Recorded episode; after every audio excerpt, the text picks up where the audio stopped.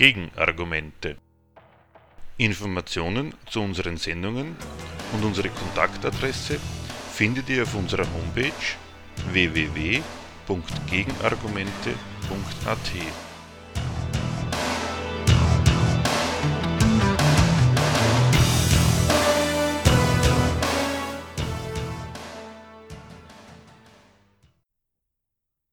Das Thema der heutigen Sendung. Gerechtigkeit. Was ist das? Jeder will sie, kaum einer kriegt sie. Wo immer heutzutage eine Kritik vorgetragen wird, ergeht sie im Namen der Gerechtigkeit, die man vermisst. Nicht wenige Arbeitnehmer finden die exorbitanten Managementgehälter ungerecht.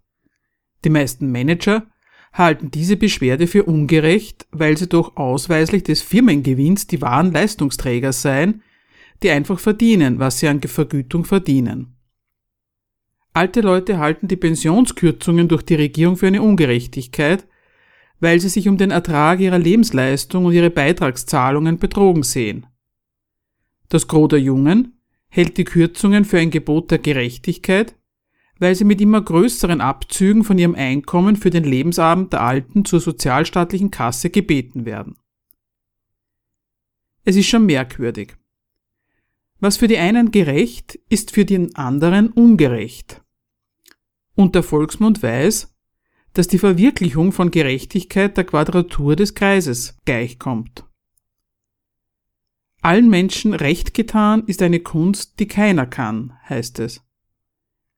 Alle wollen sie dasselbe, Gerechtigkeit. Und doch liegen sie in einem unauflöslichen Streit darüber, worin der Inhalt der Gerechtigkeit besteht. Was macht Gerechtigkeit so flexibel, dass sie für alle auch gegensätzliche Anliegen als Legitimierung taugt? Und was macht sie so attraktiv, wenn doch alle nur im Streit darüber liegen, was gerecht sei?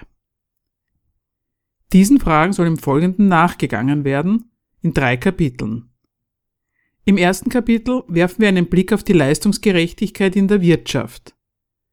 In einem zweiten schauen wir uns an, was es mit der Verteilungsgerechtigkeit auf sich hat.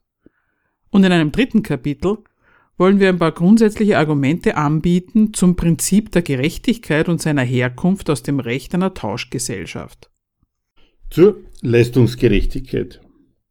Die Vorstellung, die jeder mit Leistungsgerechtigkeit verbindet, heißt, auf jeder Position in dieser Wirtschaft, wo immer jemand tätig ist, da entsprechen sich die Leistung, die erbracht wird, und das Einkommen, das erzielt wird.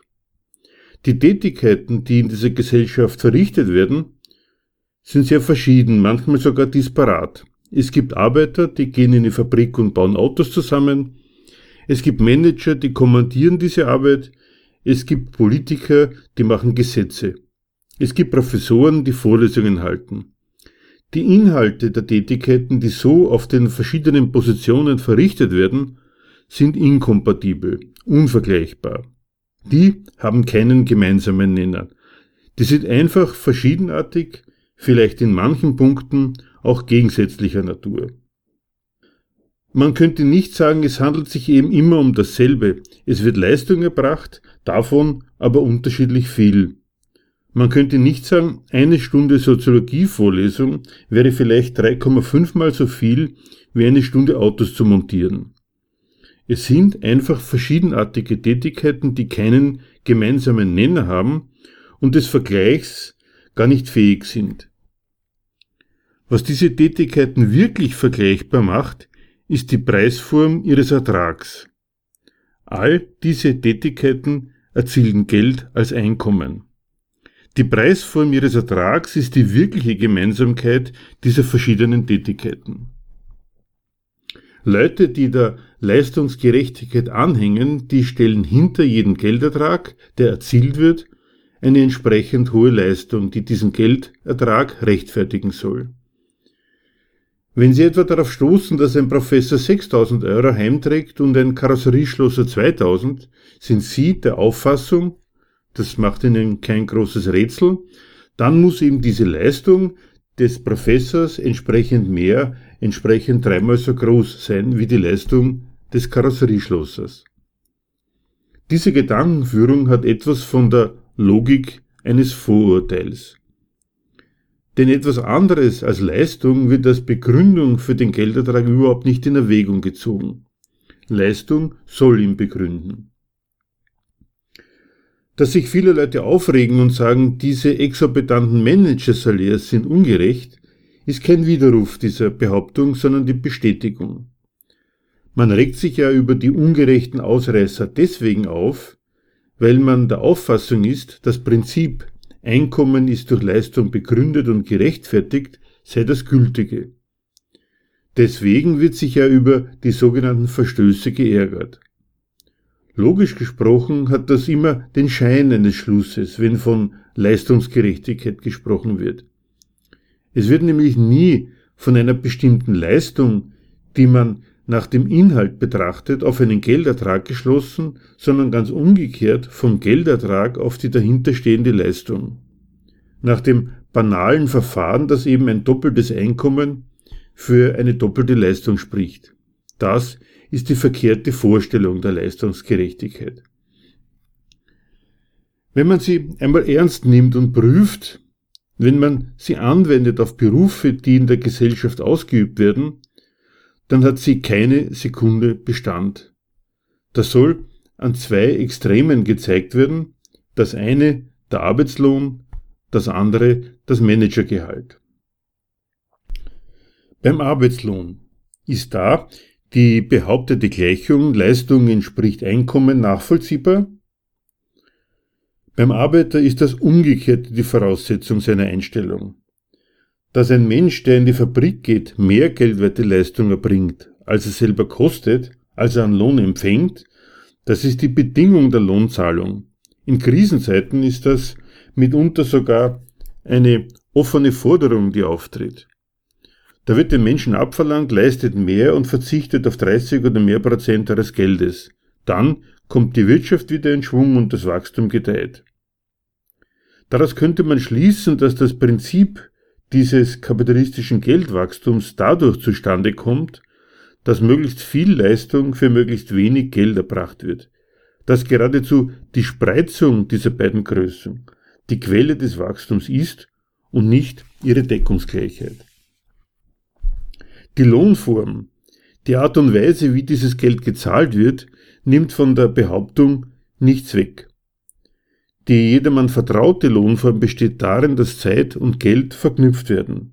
Man zahlt einem Arbeiter, der einen Arbeitsvertrag hat, für eine Stunde x Euro Lohn, das ist der Zeitlohn. Nur nach Stunden bezahlen ist überhaupt nicht dasselbe, wie die in den Stunden geleistete Arbeitsleistung zu entgelten. Wenn jemand 10 Euro in der Stunde verdient und 8 Stunden am Tag arbeitet, dann ist die Multiplikation, die er auf seinem Lohnzettel findet, unbestechlich und objektiv. Da steht dann 8 mal 10 Euro ist gleich 80 Euro Tageslohn. Das ist objektiv. Aber in dieser Multiplikation ist zwar der Faktor 8 objektiv, im Sinn eines quasi natürlichen Gesetzes. Das ist eine Zeitmessung. Aber die 10 Euro, die in der Multiplikation auftauchen, die sind nur in dem Sinn objektiv, dass sie aus dem Renditekalkül eines Unternehmers kommen. Der Unternehmer zahlt so viel pro Stunde, dass das, was in dieser Stunde durch den Arbeiter hergestellt wird, auf dem Markt einen Geldertrag beim Verkauf erlöst, so dass der Überschuss, für den der Betrieb überhaupt nur Leute einstellt, auch zustande kommt. Diese 10 Euro pro Stunde, die sind also nicht aus irgendeiner Art von mathematischem oder naturwissenschaftlichem Gesetz ermittelt, das 60 Minuten mit 10 Euro verknüpfen würde. In diesem Sinn sind sie überhaupt nicht objektiv. Die Objektivität liegt, wie gesagt, nur in dem Kalkül eines Unternehmers, der eine Rendite erzielen will, aber da liegt sie dann auch. Dennoch hält sich der Schein der Leistungsgerechtigkeit hartnäckig und ein Moment davon, warum das so ist, liegt in der Lohndifferenzierung, die es gibt. Und die gibt's wirklich. Es wird je nach Position, in der ein Mensch in einem Betrieb entweder in der Werkshalle oder in der Buchhaltung oder im Büro tätig wird, gestaffelt bezahlt, unterschiedlich viel, ob pro Stunde oder pro Monat. Es gibt eine Lohndifferenzierung. Warum eigentlich? Denn wenn ein Unternehmer Leute dafür einstellt, aus ihrer Leistung mehr Geldertrag herauszuschlagen, als er für sie aufwendet, dann könnte man doch vielleicht auch annehmen, dass er allen so wenig wie möglich zahlt. Warum kriegen einige mehr? Die Antwort auf die Frage, manche Qualifikationen, die ein Unternehmer anwenden will, ist schwerer zu kriegen als andere. Betriebe konkurrieren in gewissen Phasen um eine bestimmte Sorte Arbeitskraft und benutzen für diese Konkurrenz Lohnzulagen. Da zahlen Betriebe freiwillig mehr, als sie nach Kollektivvertrag müssten, weil sie um diese Arbeitskraft buhlen. Wenn dann der technische Fortschritt in den Betrieben, da wird mit neuen Maschinen produziert und rationalisiert, etliches an Qualifikationen und Fähigkeiten überflüssig macht, oder wenn qualifizierte Arbeitskräfte aus dem Ausland zugeführt werden, dann dreht das auch die Sache zurück und Betriebe sind imstande, weniger für diese Qualifikation zu bezahlen. Die Folge von all dem ist die paradoxe Hierarchie der Lohndifferenzierung im Kapitalismus. Ausgerechnet die, die die dreckigste und schwerste Arbeit machen, verdienen am wenigsten Geld. Und warum? Die sind am leichtesten zu kriegen, davon gibt es genügend Nachschub. Wenn das Wachstum lang genug anhält und seine Arbeitslosen produziert, ist eine Reservearmee verfügbar, die den Unternehmen erlaubt, auf diesen Lohn Druck auszuüben. Dass die Gewerkschaft an diese vom Kapital erzeugte Hierarchie von abgestuften Löhnen anknüpft, macht die Sache nicht richtiger und nicht besser. Gewerkschaften haben an dieser Hierarchie, die die Unternehmer in ihrer Konkurrenz um Arbeitskräfte etabliert haben, so angeknüpft, dass sie gemeint haben, da entspricht doch der spezielle Arbeitsplatz mit seinen speziellen Anforderungen einem unterschiedlichen Gehalt und wir als Gewerkschaft müssen dafür sorgen, dass die beiden Seiten in einem korrekten Verhältnis stehen und mit den Unternehmern darüber verhandeln, wie die Lohnhierarchie gerecht aussieht und damit ist sie in der Welt, hat Bestand und, sie, und ist sogar von den Opfern dieser Hierarchie bzw. ihrem gewerkschaftlichen Vertretungsorgan höchst förmlich abgesegnet. Nehmen wir das andere Extrem, das Managersalär. Gilt da vielleicht, was für den Arbeiter unsinnig ist? Leistung bestimmt Einkommen? Da gilt das auch nicht. So ein durchschnittlicher Arbeiter in Deutschland hat 2013, wenn man den Zeitungen folgt, wenn alles gut geht, vielleicht im Jahr 20.000 Euro verdient. Wiedeking, der Ex-Manager von Porsche, hat man aus den Zeitungen erfahren, hat im Jahr 20 Millionen und mehr verdient. Wiedeking verdiente also tausendmal mehr als der Normalarbeiter. Das ist ein solcher Quantensprung, dass er selbst denen manchmal unverhältnismäßig vorkommt, die die Gleichung von Leistung entspricht Einkommen, auch an dieser extremen Position nachweisen möchten. Und es gibt den krampfhaften Versuch, diesen kosmischen Sprung bei den Einkommensgrößen aus der Leistung zu deduzieren. Wie da verfahren wird, kann man mitunter sogar in den Zeitungen nachlesen. Ist vielleicht die Zeit, die tägliche Arbeitszeit das Maß dafür, warum ein Manager tausendmal mehr verdient als der Arbeiter? Auch in den Managerarbeitstag passen nicht mehr als maximal 24 Stunden. Ist es Ausbildung und Wissen? Hat die Ausbildung eines Managers tausendmal länger gedauert? Weiß er im Ergebnis tausendmal mehr als ein Arbeiter? Ein Arbeiter bei BMW, der kann einen Vergaser zerlegen und zusammensetzen und weiß, mit einem Lötkolben umzugehen. Und ein Betriebswirt, der vielleicht in St. Gallen studiert hat, der weiß, was allgemeine Geschäftsbedingungen sind, kann einen Vertrag schließen und vielleicht einen Terminkalender führen. Aber er weiß nicht, wie man mit einem Vergaser umgeht. Und der Arbeiter umgekehrt sicher nicht, was man in allgemeine Geschäftsbedingungen reinschreibt. Es sind einfach zwei disparate Wissensgebiete. Auch da könnte man nicht sagen, das eine ist das zigfache des anderen. Sie sind verschieden und in der Führung eines Betriebes ja offenbar beide nötig. Auch das Kriterium Ausbildung führt nicht zum Ziel. Deswegen greifen die Leute dann gerne auf die Verantwortung zurück. Ist es nicht so, dass ein Manager, der tausendmal mehr verdient als der normale kleine Angestellte, für tausend Leute Verantwortung hat und deswegen besser bezahlt werden muss? Naja, nehmen wir das ernst. Auch eine Krankenschwester hat für viele Leute in einem Krankenhaus Verantwortung und verdient gemessen am Wiederking ein verschwindend kleines Gehalt. Oder Merkel zum Beispiel hat für 80 Millionen Deutsche Verantwortung, verdient aber nicht ein Vielfaches von Wiedeking. Das stimmt hinten und vorne nicht und ist in rechtfertigender Absicht in die Welt gesetzt. Es lässt sich das Gehalt des Managers einfach nicht aus Leistung deduzieren.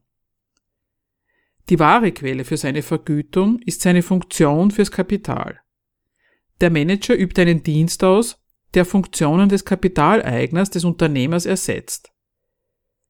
Er ist als aktiver Vertreter des Eigentümerinteresses gefragt, obwohl ihm die Firma gar nicht gehört. Seine Arbeit besteht darin, Entscheidungen über die Arbeit zu fällen, die andere zu machen haben, sie zu kontrollieren und aus ihnen die Leistungen herauszuholen, die die Eigentümer reicher macht. Er soll mit vollem Engagement den Betriebserfolg durchsetzen. Gegenüber den Beschäftigten, über die er das betriebliche Oberkommando ausübt, damit sie sich als Kostenfaktor für den Gewinn bezahlt machen. Dafür wird er bezahlt. Die beiden Extreme zusammenfassend lässt sich Folgendes sagen. Der Arbeiter hier und der Manager da, beide werden nicht nach Leistung bezahlt, sondern sie werden für, ihr, für ihre Leistung fürs Kapital bezahlt. Und in dieser Hinsicht macht es einen Unterschied ums Ganze. Denn die Arbeiterleistung, die ist Quelle von Gewinn. Bei ihr kommt es gerade darauf an, möglichst viel von dieser Leistung für möglichst wenig Geld an Land zu ziehen. Und der Manager, seine Leistung fürs Kapital besteht darin, diese Quelle fremder Arbeit zum Sprudeln zu bringen. Und in dem Maß, wie es ihm gelingt, Ausbeutung erfolgreich zu organisieren, wird er am Gewinn des Unternehmens mit etlichen Millionen beteiligt. Also weder auf die eine oder auf die andere Position lässt sich die Theorie der Leistungsgerechtigkeit wirklich anwenden. Was sie dennoch leistet, ist nicht ohne. Sie schafft es nämlich, diesen Gegensatz zwischen ökonomischen Figuren, da die arbeitende Menschheit, dort die Unternehmerschaft, das Kapital und seine Funktionäre, die diese Arbeit kommandieren, dieses Gegeneinander in der Wirtschaft mit Hilfe der Vorstellung der Leistungsgerechtigkeit so darzustellen, als würde es sich um ein funktionelles Zusammenwirken, ein Miteinander handeln, in dem jeder dasselbe tut, Leistung zu erbringen, davon unterschiedlich viel, so dass im Ergebnis auch unterschiedlich viel bezahlt wird. Es wird eine Gegensätzlichkeit, eine Hierarchie gerechtfertigt, als wäre es ein Gemeinschaftswerk. Wäre es übrigens so, dass man von dieser Klassengesellschaft sagen könnte, sie sei ein Gemeinschaftswerk, dann wäre die Spreizung der Erträge völlig abwegig. Die Blaupausen, die ein Architekt zeichnet, um ein Haus zu bauen, die sind genauso notwendig wie die Tätigkeit eines Maurers, der nach so einer Blaupause die Steine aufeinander legt und das Haus wirklich macht. Notwendig sind beide Tätigkeiten. Ohne eine der beiden geht es nicht und daraus würde nie folgen, sie unterschiedlich hoch zu entgelten. Gerechtigkeit ist nicht nur eine falsche Betrachtung dieser Welt der Wirtschaft, sondern sie ist auch Berufungstitel und Legitimation von Forderungen Geschädigter. So ist es zum Beispiel üblich, dass darüber Beschwerde geführt wird, dass der Frauenlohn kleiner ist als der Männerlohn bei gleicher Arbeit und dann wird auf Angleichung im Namen der gerechten Entlohnung gepocht, der Leistungsgerechtigkeit. Anderes Beispiel. Es ist in Deutschland bis heute üblich, dass darüber geklagt wird, dass der Ostlohn, also der Lohn in den neuen Bundesländern, kleiner ist als der Westlohn. Auch hier, was wird gefordert? Angleichung im Namen der Leistungsgerechtigkeit. Will man etwas für die Besserung seiner Lage tun, dann ist der beschriebene Weg ein ganz schlechter, den man beschreitet. Warum? Jemand, der aktiv wird und Gerechtigkeit einfordert, der tut das zunächst einmal, weil er sich und sein Interesse geschädigt sieht. Es mangelt ihm an Mitteln, das ist der Maßstab.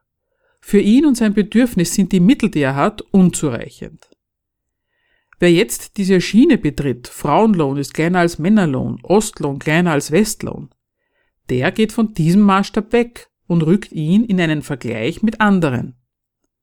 Er beklagt nicht mehr, dass die Mittel, die er hat, für sein Interesse nicht reichen, sondern er beklagt die Differenz seiner Mittel zu den Mitteln, die andere haben. Dafür gibt es auch ein eigenes Sprachdenkmal. Leute, die gedanklich so operieren, die beklagen nicht mehr ihren Schaden, sondern ihre Benachteiligung. Die sagen nicht mehr, das, was ich zum Leben habe, reicht nicht, das möchte ich ändern, sondern die beklagen, ich habe weniger als der andere. Das ist ein ganz gefährliches Argument, wenn die Differenz der Mittel zum anderen das Beklagte, das Inkriminierte ist. Dann verschwindet der ganze Grund der Klage, wenn ich den Nebenmann schlechter stelle. Wenn ich dem anderen ebenfalls etwas wegnehme, dann ist die Differenz verschwunden und der ganze Grund meiner Beschwerde hinfällig. Und das ist jetzt nicht bloß eine quasi theoretische Reflexion, sondern so werden die Leute, die im Namen der Gerechtigkeit Geld verlangen, dann ja tatsächlich abserviert. Was kriegen sie denn dann zu hören? Zum Beispiel die Leute in Ostdeutschland, die sagen, der Ostlohn ist schlechter als der Westlohn. Schau doch mal nach Rumänien. Da verdienen sie ein Viertel oder ein Zehntel vom Ostlohn. Nimm doch den Vergleich. Da bist du gut bedient. Das ist eine sehr verbreitete, aber falsche gedankliche Übung. Wer in diesem Sinn im Namen der Gerechtigkeit fordernd tätig wird, der kommt nie wirklich auf einen grünen Zweig. Ein Eingeständnis davon, dass das in unserer Gesellschaft das Übliche ist, ist die Gerechtigkeit in ihrer zweiten Fassung.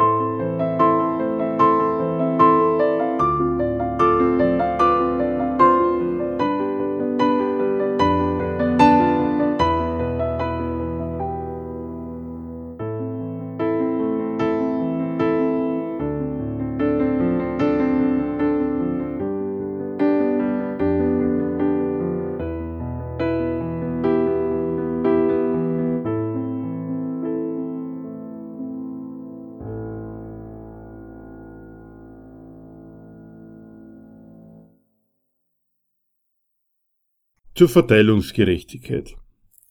Regelmäßig wird ein Armuts- und Reichtumsbericht veröffentlicht, ebenso regelmäßig wird darüber Klage geführt, dass die Schere zwischen Arm und Reich sich weiter öffnet. Da möchte man schon bei der Grammatik nachhaken. Die Schere zwischen Arm und Reich öffnet sich. Ist das wirklich ein Mechanismus, der aus sich heraus tätig ist? So wie etwa beim Wetter? Da könnte man sagen, die Schleusen des Himmels öffnen sich, da hat niemand etwas dazu getan. Das ist ein Umstand, der sich ereignet, dem ist man ausgesetzt. Aber die besagte Schere, die hat diese Potenz gar nicht, dass sie sich öffnet. Das sind die Reichen, die Unternehmer in dieser Gesellschaft, die das Wachstum ihres Unternehmens voranbringen, mit dem natürlich auch ihre eigenen Einkommen wachsen. Die sind damit beschäftigt, nicht bloß ihren Reichtum zu mehren, sondern das dadurch zu tun, dass sie die anderen ärmer machen. Insofern ist das eine Tat, die aus einem ökonomischen Kalkül folgt, das in unserer Gesellschaft die anerkannte Grundrechnungsart ist. Die aber, die diese Schere, die sich öffnet, beklagen, die nehmen das, wie wenn das eine Lage wäre, die keine Ursache hat. Die trennen Lage und Ursache vollständig voneinander und fragen auch nicht, woher kommt denn das, dass die Schere wieder weiter aufgeht. Das tun sie nicht, sie nehmen das wie eine quasi natürliche Lage und der Beleg dafür, dass sie es tun, ist, dass das Heilmittel gegen die Lage, das ihnen einfällt, nicht die Abstellung der Ursache ist, sondern die Verteilung der Resultate. Umverteilung von Reichtum in dieser Gesellschaft wird gefordert. Umverteilung von den Reichen hin zu den Armen. Sie wollen eine gerechte Verteilung zumindest anstreben. Dieser Forderung liegt in ökonomischer Hinsicht ein völlig falsches Bild über die Art und Weise, wie in unserer Gesellschaft Reichtum produziert und wie über die Lebenslage von Menschen entschieden wird, zugrunde. Es gibt nämlich in einer kapitalistischen Produktion überhaupt nicht so etwas wie eine nachgelagerte, sich anschließende Verteilung der Resultate. Mit der Produktion, mit dem Lohn, den ein Unternehmer für einen Angestellten oder Arbeiter zahlt, ist dessen Beteiligung an allem, was je an Reichtum zustande kommt, entschieden. Es ist ja gar nicht wahr, dass das, was der Ausstoß der Fabriken ist, nach einer Woche, nach einem Monat, nach einem Jahr in irgendeine Lagerhalle verfrachtet würde, um es dann, nach Abschluss der Produktion, auf die Gesellschaftsmitglieder zu verteilen. Mit der Kalkulation des Betriebs, mit der Bezahlung, die er sich aus seiner Renditekalkulation herausrechnet, ist alles entschieden. Und es wäre ein kompletter Widerruf des ganzen Systems, wollte man sagen. Ja, im ersten Akt werden die Leute schlecht bezahlt, damit möglichst viel Gewinn für den Unternehmer herausschaut, und in einem zweiten Akt der Umverteilung wird alles, was man aus den Leuten herausgewirtschaftet hat, wieder zurückverteilt an die, die gearbeitet haben. Dann hätte man sich gleich den ersten Akt sparen können. Auf die Spitze getrieben haben diese Überlegungen der Verteilungsgerechtigkeit am Höhepunkt der Finanzkrise die Aktionisten des Unfair-Teilens. In Österreich waren das unter anderem ATTAC und das Aktionsbündnis Wege aus der Krise. Die waren der Auffassung, in der Krise müssen die Armen mehr Krisenlasten tragen als die Reichen. Das geht so nicht, meinten sie, und forderten vom Sozialstaat eine faire Lastenverteilung. Das wäre gelebte Solidarität und würde im Übrigen auch dazu taugen, die Krise besser zu bekämpfen. So etwa haben die Aufrufe von Attac und anderen funktioniert. Ist das eine vernünftige Aktion, Umverteilung? Dazu ist Folgendes zu bedenken. Im ersten Akt der Finanzkrise sind die Unternehmen dazu übergegangen, ihre Gewinne zu retten, so gut es in dieser krisenhaften Lage, wo der Markt schrumpft und Kredite ausbleiben geht. Sie sind dazu übergegangen, ihre Gewinne möglichst zu retten, indem sie Mitarbeiter entlassen, Löhne senken oder beides. Sie sichern ihre Gewinne so gut es geht, indem sie die Lasten auf die Angestellten abwälzen. Der zweite Akt. Was ist die Folge davon? die Schlange vor den Arbeitsämtern, wo man Arbeitslosengeld beantragt, die Schlange vor Sozialhilfeämtern, wo man Sozialhilfe bzw. Mindestsicherung, Wohnbeihilfe und andere Beihilfen beantragt, wird lang und länger. Und was sagt der Staat dazu? Er will nicht, dass die sozialen Lasten der Krise in seinen Kassen durchschlagen. Es wird also gekürzt unter neuen Bedingungen gezahlt. So wurden beispielsweise in Deutschland in manchen Städten im Ruhrgebiet die Bibliotheken und die Schwimmbäder geschlossen und die Beleuchtung nachts abgestellt. Da gibt es also erstens die Betriebe, die zur Rettung ihres Gewinns die Leute entweder feuern oder eben Löhne kürzen oder beides. Zweitens gibt es einen Staat, der sich diese Sozialhilfefälle nichts kosten lassen will und kürzt. Und dann kommt drittens eine Bewegung um Verteilung, die die Opfer anspricht und die sich mit den beiden Tätern aus der ersten Reihe ins Benehmen setzen sollen. Die sollen sich mit Unternehmen wie Politikern an einen Tisch setzen und um das rechte Maß des Schadens feilschen, den sie bereit wären, auf sich zu nehmen. Sie fordern eine Reichensteuer, so dass wenigstens ein Stückchen Belastung der Reichen den Armen die Gewissheit gibt, alle sind beteiligt.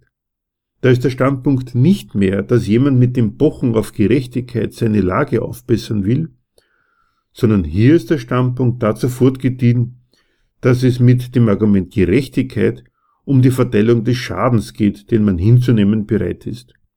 Daraus kann also überhaupt kein materieller Vorteil für die armen Leute werden die bekommen ja auch, selbst wenn einmal eine Rechensteuer eingeführt würde, dieses Geld gar nicht in ihre Finger.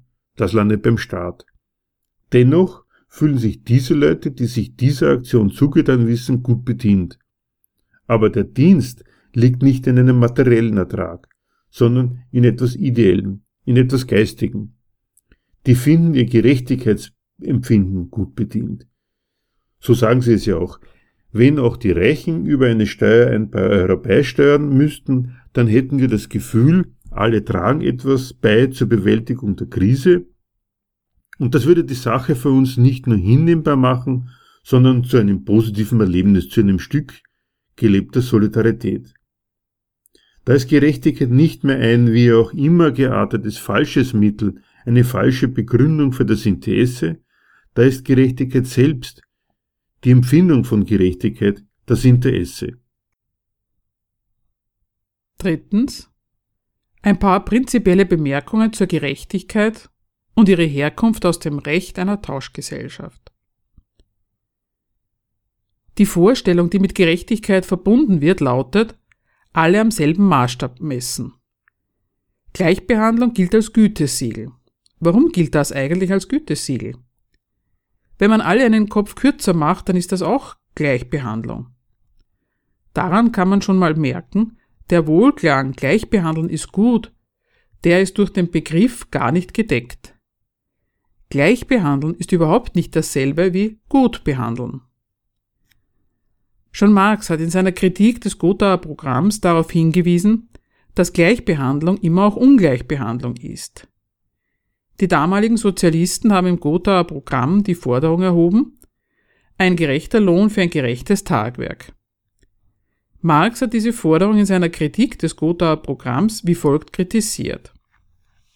Zitat Das Recht der Produzenten ist ihren Arbeitslieferungen proportionell. Die Gleichheit besteht darin, dass an gleichem Maßstab der Arbeit gemessen wird. Der eine ist aber physisch oder geistig dem anderen überlegen, liefert also in derselben Zeit mehr Arbeit oder kann während mehr Zeit arbeiten. Das Recht kann seiner Natur nach nur in Anwendung von gleichem Maßstab bestehen.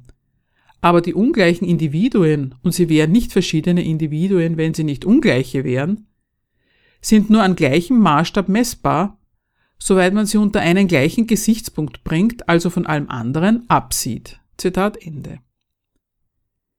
Gleicher Lohn für gleiche Arbeit. Diese Gleichbehandlung, die da eingeklagt wird, die ist immer zugleich Ungleichbehandlung. Denn für den Kleinen und Schwachen ist dieselbe Leistung viel anstrengender, mühseliger als für den großen Starken. Wenn ich aber den Ertrag, den ich ihm gebe, an der Leistung bemesse, dann habe ich etwas sehr Ungleiches gleich entgolten. Ein anderes Beispiel dafür, dass die eingeklagte Gleichbehandlung immer auch Ungleichbehandlung ist. Es gibt Singles, die arbeiten für sich und ihren Hausstand. Es gibt Familienväter mit Kind. Wenn jetzt ein Familienvater für seine Arbeit den gleichen Ertrag erzielt wie der Alleinstehende, dann ist der gleiche Ertrag für die Lebensführung beider etwas sehr Ungleiches.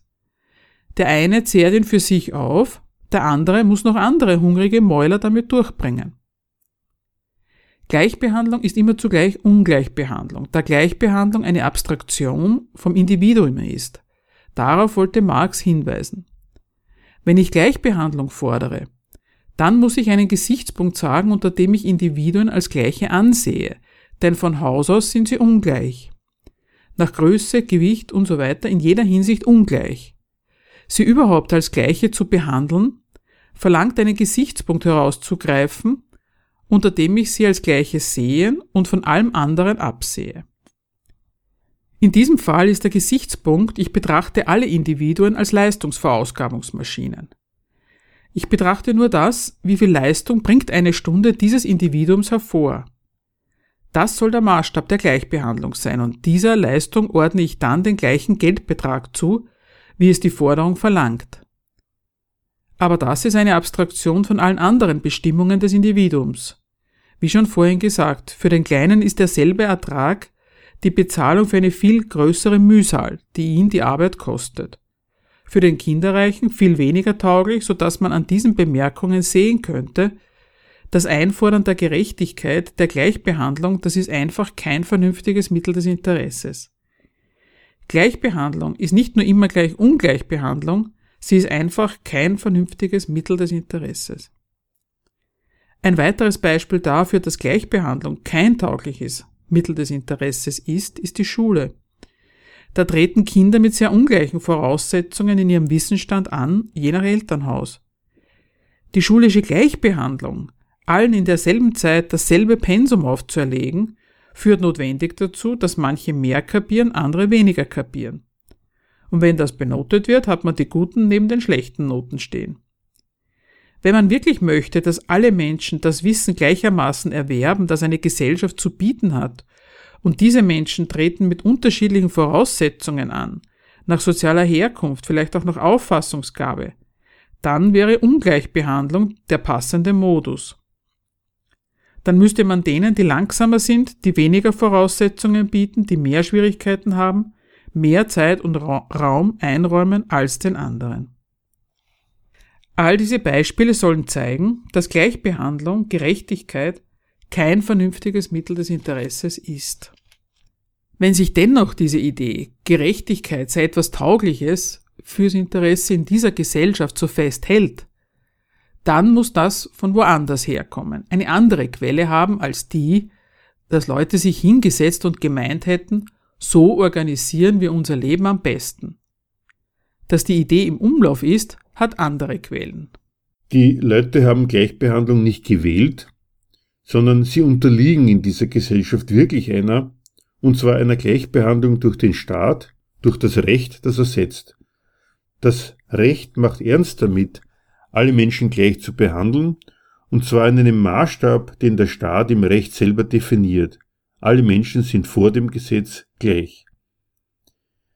Die elementaren Grundbausteine dieser Gleichbehandlung sind auf der einen Seite die Anerkennung der Person. Jeder ist in unserer Gesellschaft als freier Wille anerkannt. Es gibt nicht mehr wie in früheren Epochen Leibeigene, die einem anderen gehören. Jede Person ist frei, darf sich um ihren Erfolg und Einkommen mühen, muss es aber auch. Denn gesellschaftlich organisiert wird die Produktion und Ernährung bei uns nicht.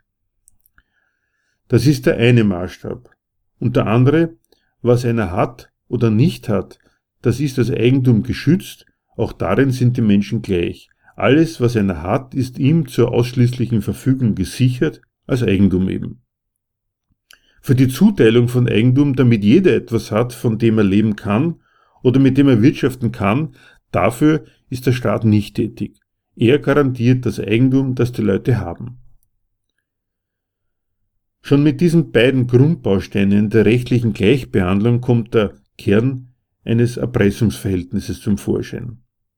Die, die Eigentum haben, das sie nicht aufzehren müssen, Eigentum an Fabriksanlagen, an Produktionsmitteln, die können die, die Eigentum nicht besitzen, von dem sich leben ließe oder mit dem sich die Lebensmittel herstellen ließen, die können sie einkaufen gegen ein Äquivalent namens Geld, um ihr Eigentum vermehren zu lassen. Da kommt ein Erpressungsverhältnis in Gang, wo die Eigentümer von Produktionsmitteln die davon ausgeschlossenen einkaufen, um den Reichtum mehren zu lassen. Diese Gleichbehandlung setzt der Staat in Kraft. Mit Siegern und Verlierern wird gerechnet. Reiche und Arme sind notwendiges Resultat und der Staat treibt einen großen Aufwand rechtlicher, aber auch sozialpolitischer Art, um die Ergebnisse dieses Gegensatzes zu bewirtschaften. Mit dieser Gleichbehandlung erzwingt der Staat das Zusammenwirken der gegensätzlichen Interessen in seiner Gesellschaft, damit ein Wachstum herauskommt, an dem ja auch er sich bedient für seinen Herrschaftsapparat. Alles, was diesem Zweck dient, diesem Zweck, für den das Recht gesetzt ist, das ist gerecht, wird diesem in dieser Gesellschaft gültigen Maßstab gerecht. Dieses Recht, das ein Staat macht und das wirklich für alle gleichermaßen gilt, das haben die Leute sich nicht ausgesucht. Aber sie unterliegen diesem Recht und sie akzeptieren es als die Lebensgrundlage, als die Welt von Schule, Gesundheitswesen, Erwerbswelt. Sie mühen sich um ihren Erfolg und akzeptieren das Recht in der Spekulation darauf, dass sie unter diesem Recht ihren Erfolg machen. Weil dieser Erfolg sich oftmals gar nicht oder nur unzureichend einstellt, schließen die Leute daraus umgekehrt. Wenn der Nutzen dessen wegen ich das Recht akzeptiert habe, sich nicht einstellt, dann muss das daher kommen, dass das Recht von sich selber und der ihm zugedachten Bestimmung abgewichen ist, also Unrecht geworden ist. Damit kommt die Kategorie der Ungerechtigkeit in die Welt, weil der Mensch, der das Recht akzeptiert, in der Erwartung, dass sich so sein Nutzen einstellen möge, von der Gleichung von Recht und Nutzen ausgeht. Es müsste eigentlich beides zum Zug kommen, das Recht müsste den Nutzen einschließen und wo er ausbleibt, schließt er auf Ungerechtigkeit. Diesen Schluss schafft jeder, der gekündigt wird, zum Beispiel zu sagen, das ist ungerecht, dass ausgerechnet ich gekündigt werde. Wäre der Inhalt dieser Ungerechtigkeit, dieses Unrechts, das ihm widerfährt, ein Verstoß gegen einen wirklichen Gesetzesparagraphen, dann würde der Mann mit einem Anwalt zu Gericht gehen und die Sache wäre geregelt. So versteht aber keiner seine Beschwerde über Ungerechtigkeit, dass wirklich ein Gesetzesparagraph durch seine Kündigung gebrochen ist. Dennoch wirft er seinen Gedanken nicht weg. Er pocht darauf, dass diese Ungerechtigkeit vorliegt, auch wenn gar kein wirklicher Paragraph verletzt worden ist, weil eines doch verletzt worden ist. Was? Nicht das Recht, sondern seine Vorstellung vom Recht, die er sich gemacht hat, dass ein von ihm zu billigendes Recht seinen eigenen Nutzen einschließen möge. Diese verkehrte Vorstellung ist die Quelle für die allgegenwärtige Beschwerde der Ungerechtigkeit. So viele geschädigte Interessen vorliegen, so viele widerstreitende Maßstäbe der Gerechtigkeit gibt es auch. Für die einen ist ein gleicher Steuersatz auf gleiche Einkommen gerecht. Kinderreiche finden das total ungerecht. Die pochen auf ungleiche Steuersätze auf gleiches Einkommen, weil sie ja noch Kinder haben.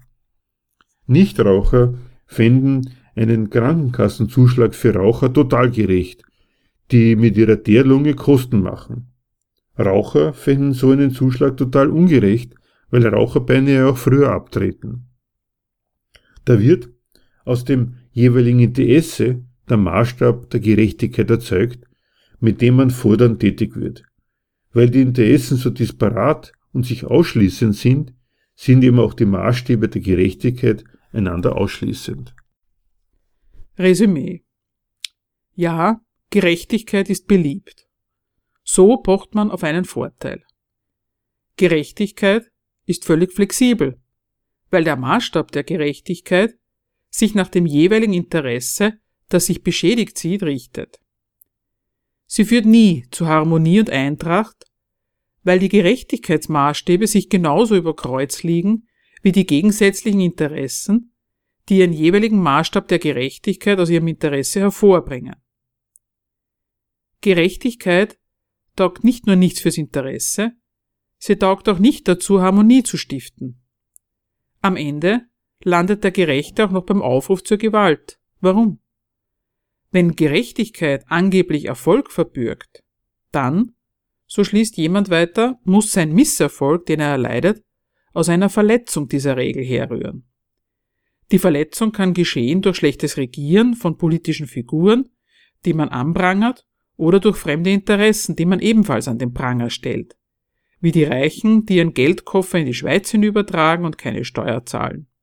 Oder die Schwarzarbeiter, die ihr Arbeitslosengeld aufbessern und dem Staat seine Sozialbeiträge vorenthalten. Gegen solche Figuren fordert der Gerechte eine harte Hand. Gewalt gegen andere. Denen soll ein Vorteil genommen werden. Da merkt man, ein eigener materieller Vorteil ist bei diesem Sinn für Gerechtigkeit gar nicht die Triebfeder. Die, die jetzt Gerechtigkeit schreien, gegen die Schwarzarbeiter oder gegen die Steuerflüchtlinge, die wollen gar nicht ihre eigene materielle Lage bessern oder ein Opfer abwehren. Sie wollen die Opfer, die sie selber auf sich genommen haben, honoriert kriegen. Durch die harte Hand des Staates gegen andere, die sich daneben benehmen. Was sollte klar geworden sein? Man sollte seine Energie nicht auf die Frage verschwenden, wie man zu einer Gerechtigkeit findet, die allen frommt. Gerechtigkeit selbst ist nämlich ein Fehler ein äußerst schädlicher dazu, von dem man besser die Finger lässt.